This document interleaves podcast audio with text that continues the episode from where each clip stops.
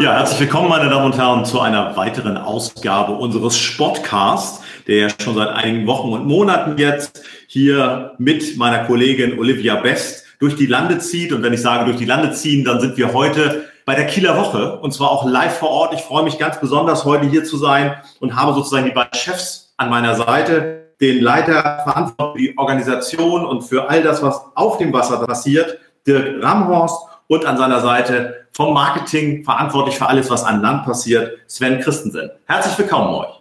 Hallo, Sebastian. Moin, moin.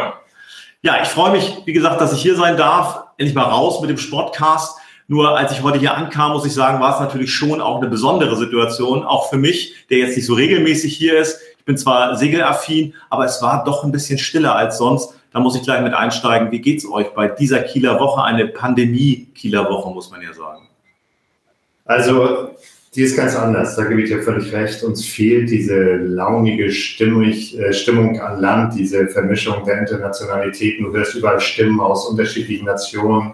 Die Leute fallen sich in die Arme, weil sie sich äh, wiedersehen nach irgendwelchen anderen Events vor Monaten. Wir haben tolles Entertainment an Land. Wir haben vor allen Dingen gerade hier in Kiel unter den Bewohnern eine große Affinität zum Wasser, zum Segelsport. Das heißt, viele Leute kommen hierher zu uns nach Schildsee raus weil sie sagen, das ist das Herz der Kieler Woche, dieses Segel-Event. Und die wollen das hautnah erleben. Und hautnah ist auch wirklich hautnah, üblicherweise.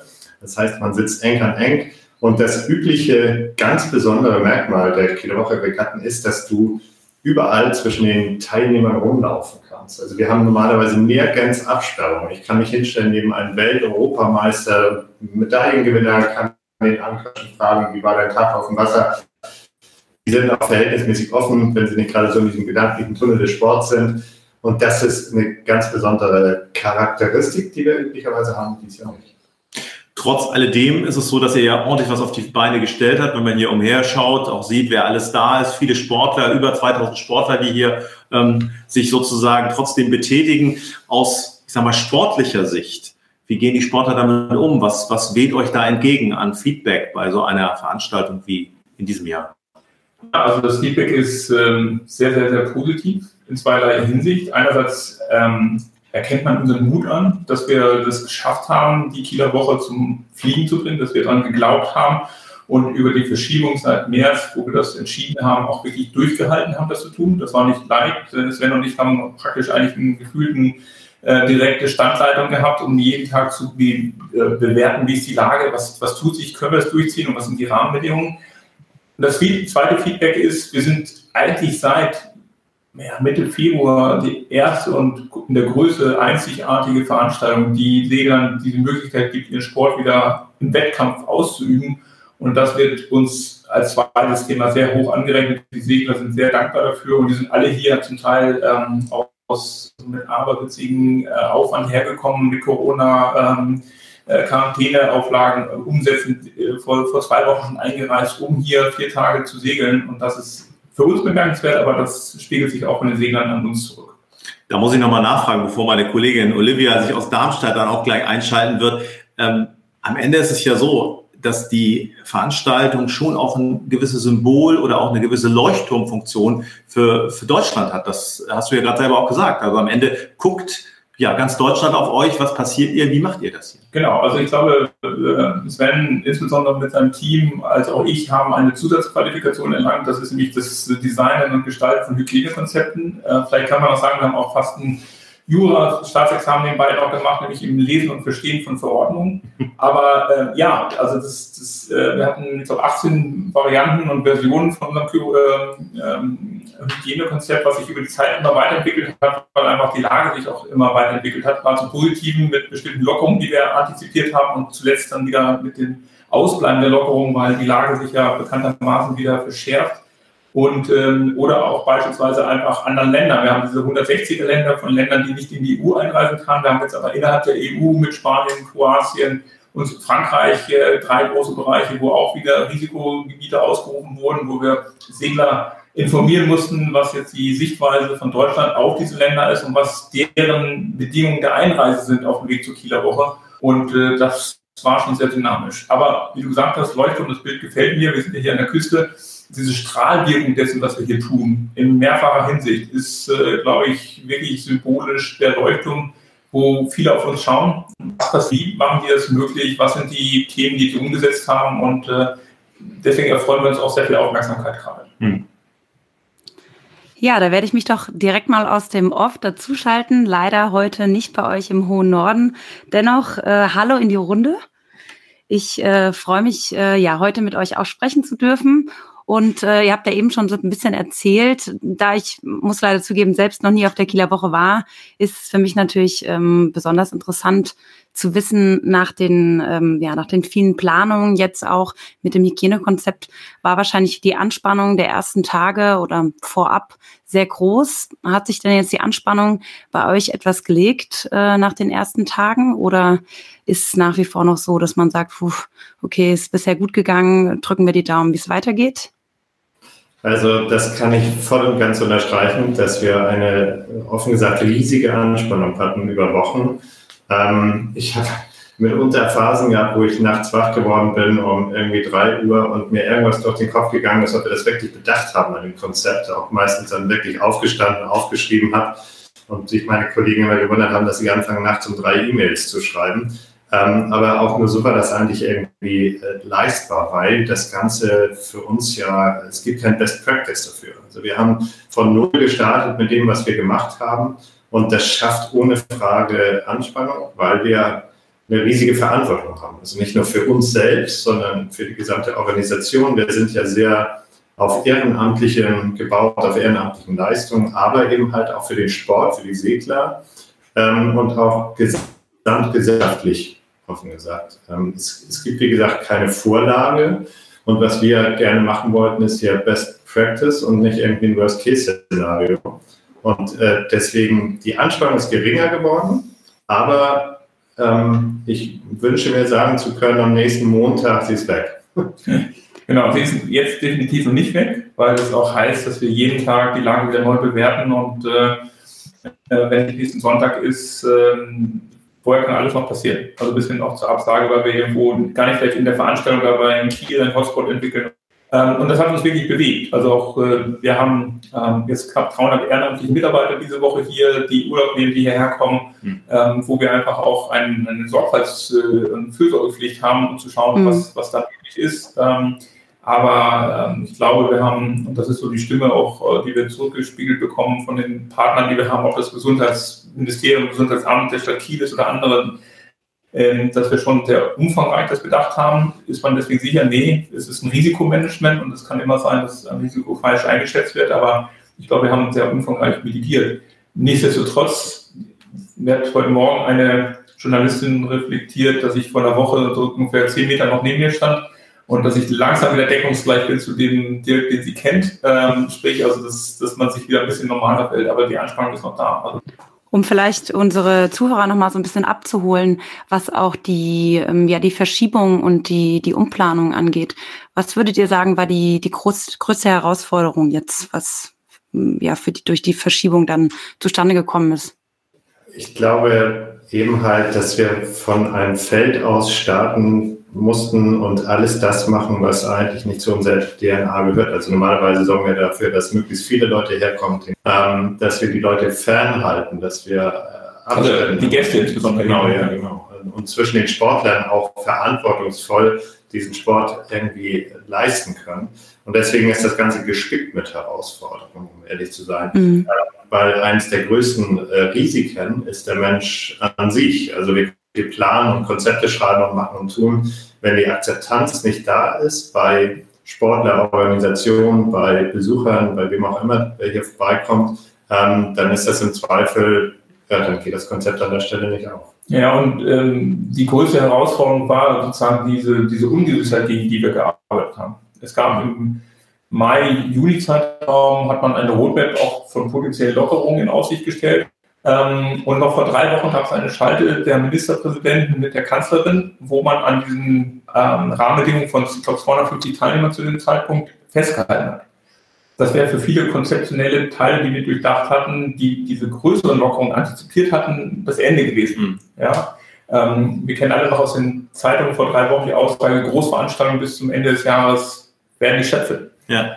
So, die große Frage sofort bei uns war dann das Interpretieren der Verordnung, um zu sagen, okay, was heißt das jetzt für uns? Und äh, dann hat äh, in einer äh, persönlichen Pressekonferenz der äh, Ministerpräsident des Landes Schleswig-Holstein, Daniel Günther, klargestellt, dass auf äh, Basis der ihm vorliegenden Konzepte diese Aussage nicht für die Kieler Woche gilt. Mhm. Man hat dann äh, eine Woche später auch nochmal eine ähm, praktisch diese Teilnehmerzahl, die Teilnehmerbeschränkung, Achtung, nur Teilnehmer aufgehoben.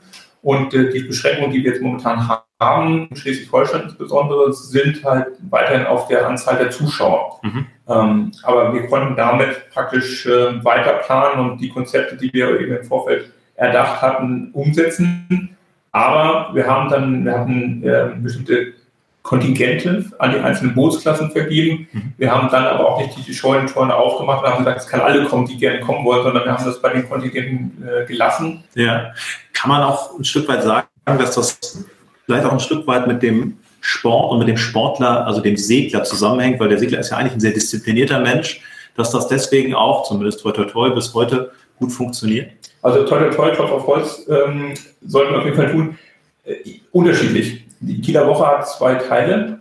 Ähm, der erste Teil ist der sogenannte internationale Teil, der geht bis äh, morgen, bis Dienstag.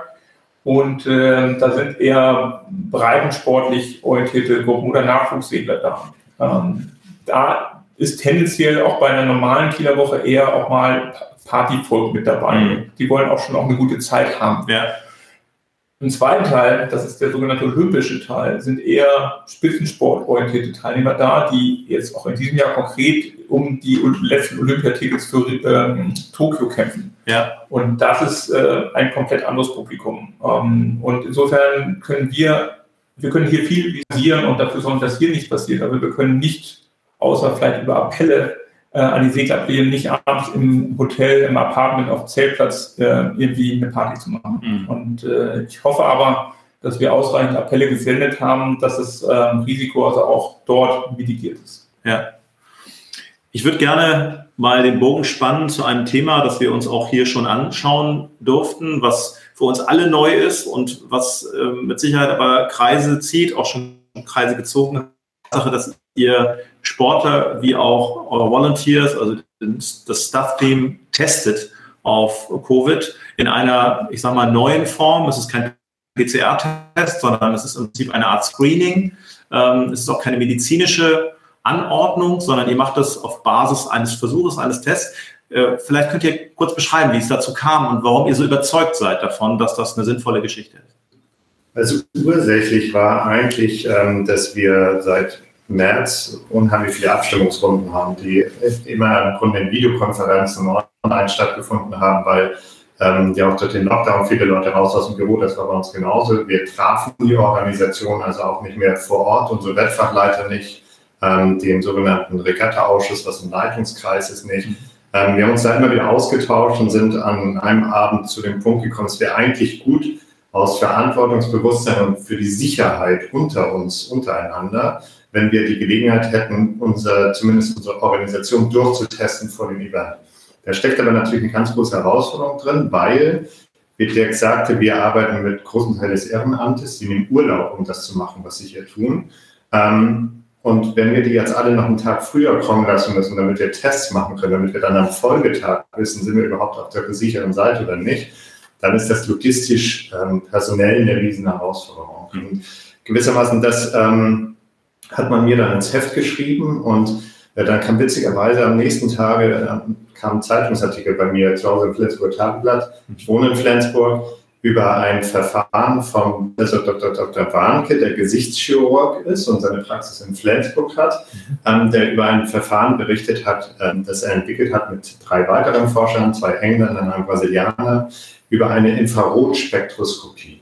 Und da ähm, bin ich also unheimlich wach geworden, habe ihn direkt angerufen. Wir haben uns ganz, ganz umfangreich mehrfach ausgetauscht und haben dann auf der Basis äh, letztendlich ein Konzept entwickelt, wie wir eine Integration dieses Testverfahrens in die Veranstaltung finden können. Ähm, und haben das dann nicht nur gespiegelt auf die Organisation. Wir befinden uns hier offen gesagt in einem Bereich, wo wir freiwillig testen. Also wir ähm, verdonnern niemanden dazu. Hm. Aber nicht nur innerhalb der, der, Organisation, sondern auch den Teilnehmern die Möglichkeit bieten, eben dieses Verfahren offen zu haben. Das Verfahren ist für uns insofern wichtig, weil wir hatten auch viele Diskussionen nach dem Motto, wollen wir denn wirklich testen? Vielleicht finden wir jemanden, ja. Ähm, aber für uns war dann relativ klar, dass Hygienekonzept besteht nicht nur darin, ich sag mal, Maske zu tragen, Abstand zu haben, Hygiene, also im Sinne von Hände waschen und sowas äh, und die Bootpaare haben auch getrennt haben, sondern auch wirklich frühzeitig zu erkennen. Und äh, der erste Schritt, wenn man hier bei uns den zentralen Bereich des Hafen betritt, ist eine Temperaturmessung und dann auf Basis von Auffälligkeiten, also es, es, gibt keine Korrelation, dass man nur, wenn man Corona hätte, auch Fieber hat, also das, das ist mhm. nicht gegeben, aber zumindest in der Richtung, wenn jemand Temperatur hat, dann zu schauen, ist äh, das ein ankommender Schnupfen oder ist es mehr? Und äh, da setzen wir eben als Demonstration gewissermaßen diesen Prozess des Pre-Screening ein. Und wir hatten am Freitag, glaube fünf Fälle äh, von erhöhter Temperatur oder von Auffälligkeiten, die dann in drei Fällen auch zu einem PCR-Test geführt haben, die alle zum Glück negativ waren. Aber so hat eigentlich der Verfahren. Und äh, das Entscheidende ist eigentlich, dass man innerhalb von, ich glaube, 90 Sekunden ist derzeit äh, der Zeitraum, den man braucht, um eine Aussage zu bekommen, ähm, entweder gibt es diese Auffälligkeit in der Mundschleimhaut oder sie gibt es nicht. Aber wenn es sie nicht, dann ist nahezu zu 100 Prozent auch klar, dass es kein Corona ist. Hm. Und dann ist es vielleicht der angehende Schnupfen. Ähm, und das hilft, und das ist natürlich interessant, wenn ich dann denke, ähm, jetzt vielleicht Fußball oder ich denke an Kreuzfahrer, die vor Abfahrt einmal ihre Gäste in diesem Verfahren bringen, äh, wo man dann auch nicht nur eine Station hat wie bei uns. Wir sind ja, wie gesagt, noch in der Demonstration dieser Idee. Parallel läuft die klinische Zulassung. Aber ähm, das ist, hat eine große Wirkung auf, auf viele gerade größere Veranstaltungen, wo Menschen doch zusammenkommen wollen und die Veranstaltung an sich auch von diesen Menschen lebt. Ähm, und insofern freuen wir uns, dass wir mit äh, dem äh, Professor Dr. Dr. Wanke da ein Setup gefunden haben, dass sie hier auch eine Plattform haben, das weiter auszuprobieren. Hm. Das bedeutet, dass ähm, dann jeder Sportler, jeder Betreuer und auch Ehrenamtlicher, der praktisch aufs Gelände möchte, dann auch jeden Tag getestet wird? Nee, das ist das jeden Tag bezog sich erstmal auf das Fieber. Also jeder muss durch, diese, durch dieses Gate, wo praktisch die Temperatur gemessen wird. Ähm, Wenn es dann Auffälligkeiten gibt, dann, dann greift der zweite Schritt und für alle anderen ist dieser, diese Demonstration momentan frei. Also ich kann das nur positiv hervorheben. Ich habe es nämlich schon getestet, Olivia, und es war zum einen negativ, aber es war vor allen Dingen super simpel. Und von daher äh, kann ich bestätigen, das ist, glaube ich, etwas, was Sportler auch problemlos annehmen, weil es ihnen wenig Zeit wegnimmt und weil sie einfach die ja, Vorteile einer solchen Geschichte sofort erkennen. Ja, und äh, wir haben ja, ich habe es kurz erwähnt, den zweiten Teil Olympia-Qualifikationen. Ähm, äh, stellt euch vor, da ist äh, jemand, der, der Ambitionen auf Olympia hat, der dann äh, mit der Perspektive auf einen, auf einen Test erstmal äh, vielleicht einen Tag aussetzen muss, weil er äh, abwarten muss, was beim PCR-Test rauskommt. Mhm. Und insofern ähm, ist diese, diese, dieses Pre-Screening, was innerhalb von 90 Sekunden irgendwo eine, eine, eine Richtung gibt, so ist es ja momentan äh, noch kein finales Ergebnis, ist schon mal ein großer Schritt in diese Richtung des Beruhigtsein. Und wenn man so sieht, was bei den US Open passiert, könnte man sagen, man würde ihnen wünschen, dass sie das vielleicht auch noch mit eingebaut hätten weil auch da gibt es ja im Prinzip positive Fälle und da sind die Zeitabstände durchaus größer als das, was, was jetzt hier vor Ort passiert. Ich möchte abschließend ähm, einen Blick nach vorne werfen, nicht nur auf das Ende des, der Kieler Woche in diesem Jahr, sondern auch aufs nächste Jahr, wo wir alle hoffen, dass es dann wieder, ja, man sagt so schön, mehr in die Normalität geht. Was, was wünscht ihr euch? Was ist so eure Perspektive? Ich weiß, Corona ist kein Wunschkonzert, aber man hat natürlich trotzdem Ziele, gerade wenn man im Marketing arbeitet und auf dem Wasser hat man sowieso immer Ziele. Was ist da so eure eure Devise? Ich äh, wünsche mir, dass die, dass die Menschen eine Akzeptanz gefunden haben für das, was uns umgibt mittlerweile. Weil das wird nicht morgen weg sein und auch ein Impfstoff wird immer noch Unsicherheit Menschen an sich äh, verursachen. Und auch wenn wir Medikamente zur Bekämpfung haben, das wird uns beide begleiten, das Ganze. Und deswegen ist es auch so unfassbar wichtig, dass, ähm, dass man solche solche Veranstaltungen, wie wir sie jetzt hier machen, einfach mal macht. Also mit zwar allen Maßnahmen und Maßgaben, die das gebietet, aber trotzdem eben halt solche Veranstaltungen macht, um festzustellen, um Vertrauen zu geben dafür, dass man sowas auch verantwortungsvoll machen kann. Und wenn wir das so äh, können und wenn sich die Rahmenbedingungen dann weiter ändern und wenn wir mehrstufige Verfahren ähm, etablieren können, die auch eine Akzeptanz finden unter den Menschen, dann wird sich auch wieder eine gewisse Leichtigkeit geben. Und das ist ja genau das, ähm, was wir alle so schätzen an dem, was wir tun. Und das würde ich mir wünschen, dass das äh, Schritt für Schritt zurückkehrt Und ähm, da ist so mein ganz persönlicher Wunsch ist, ich äh, nehme gerne mal jemanden in den Arm und drücke den, also aus, aus Herzlichkeit, selbst mit äh, neun Leuten, also wir sind zu zehn bei uns in der Crew und wann immer wir uns treffen, wir drücken uns erstmal, fallen uns in die Arme. Das machen wir alles nicht im Moment. Das ist mhm. völlig skurril mhm. für mich. Und da würde ich mir sehr wünschen, das endlich wieder bedenkenlos oder mit einem guten Gefühl machen zu können. Ja, ich glaube, die Normalität, wie man so schön an anderer Stelle auch das neue Normal, also da gibt es viele Sachen, ähm, denen wir uns auseinandersetzen, die wir dies Jahr hier pilotieren, aber wo wir uns fast bewusst sind, dass wir es im nächsten Jahr noch erleben werden. Ähm, wir können puzzelartig Sachen wegnehmen oder bausteinartig, aber äh, ich glaube, den, den, Level haben wir jetzt erstmal gesetzt. Und ähm, für uns ist jetzt auch aus der sportlichen Sicht ist das, dass es den Sport gibt eben auch sehr wichtig, weil der ist auch, hat auch eine gesellschaftliche Bedeutung. Und ähm, insofern denken wir, oder glaube ich jetzt persönlich auch daran, dass wir hier auch ein wichtiges Signal setzen und äh, auch ein Signal im Sinne der Normalität, dass so etwas geht unter bestimmten Einschränkungen im Sinne des Segelns, was auf dem Wasser auf jeden Fall ein Kontaktsport ist, dass man ihn auch am Land kontaktlos, äh, kontaktlos halten kann. Und natürlich mit den Einschränkungen, die Sven aus seiner Crew das gerade berichtet hat, aber dass man eben den, den Menschenverstand auch so weit geschärft hat ähm, auf diese neuen Rahmenbedingungen. Und äh, persönlich äh, denke ich noch nicht so weit, weil ich denke jetzt, heute ist Montag, äh, wir haben noch bis Sonntag zu tun, wir haben noch sieben Tage fast vor uns. Äh, der dritte Tag geht heute jetzt äh, knapp zu Ende, aber wir haben noch sechs Tage Veranstaltung vor uns und wenn sozusagen die Berührung nächsten Sonntag da ist oder Montag danach, dann, dann denke ich mal wieder an die, an die nächsten Themen. Also es ist wirklich noch ein Nahziel und äh, persönlich glaube ich, dass mir nächsten Sonntag einige Steine noch vom Herzen fallen werden, wenn wir es wirklich geschafft haben. Da drücken wir auf jeden Fall die Daumen, dass das gelingt und äh, vor allen Dingen hoffen wir natürlich, dass dann auch wieder ganz bald wieder ganz viele Menschen, viele Hörer, die das jetzt auch hören, hierher kommen, weil wir können es empfehlen, und äh, die wir hier Ort schon mal waren und gesehen haben, was vor allen Dingen für eine sympathische Regatta- und Marketingleitung die Kieler Woche hat. Ich bedanke mich ganz herzlich für das Schlusswort gilt, wie immer meine Kollegin Olivia. Ich blicke nochmal rüber nach Darmstadt. Ja, richtig. Also vielen Dank nochmal für das Gespräch. Ich denke, ihr könnt auf jeden Fall stolz sein, was ihr da bisher ja geleistet habt, aufgebaut habt. Und ähm, ich drücke die Daumen, dass die Woche weiterhin gut läuft und dass ihr dann auch nach dem Event ja da auf das Event schauen könnt und einfach voller Stolz sein könnt, dass ihr die Vorreiter so seid und dass das nächste Jahr wieder unter etwas normaleren Verhältnissen abläuft. Alles Gute wünsche ich euch. Dankeschön.